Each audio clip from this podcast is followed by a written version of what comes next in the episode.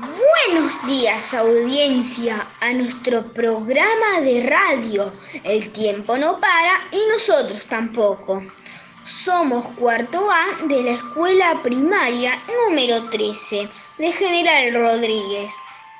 Hoy en la conducción se encuentra Tiago Macías. La hora es 9 a.m.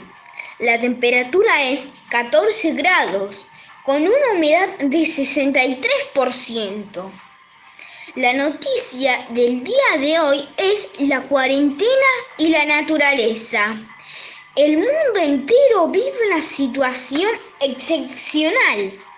La aparición de un nuevo coronavirus y su rápida expansión por todo el planeta hizo que una de las medidas de contención sea el aislamiento social físico y mientras los humanos permanecemos en nuestros hogares por internet y las redes sociales, se difunden fotos y videos de animales que pasean por las ciudades.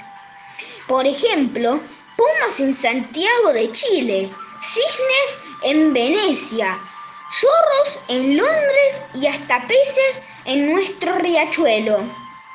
También, debido a la cuarentena, la contaminación del aire bajó a la mitad en la ciudad de Buenos Aires, gracias a la poca circulación de autos y colectivos. El aire está más puro. Todos nos preguntamos, ¿La cuarentena está ayudando a la naturaleza a recuperarse?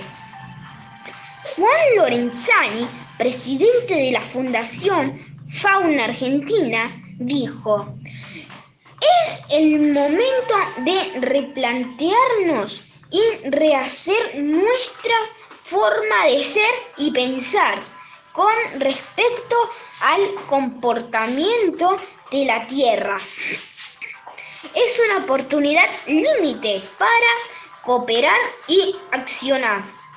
Desde el programa de radio El tiempo no para y nosotros tampoco.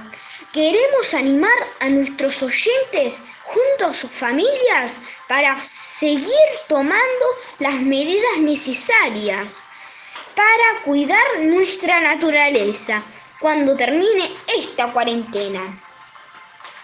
Vamos a una tanda comercial y volvemos con más noticias.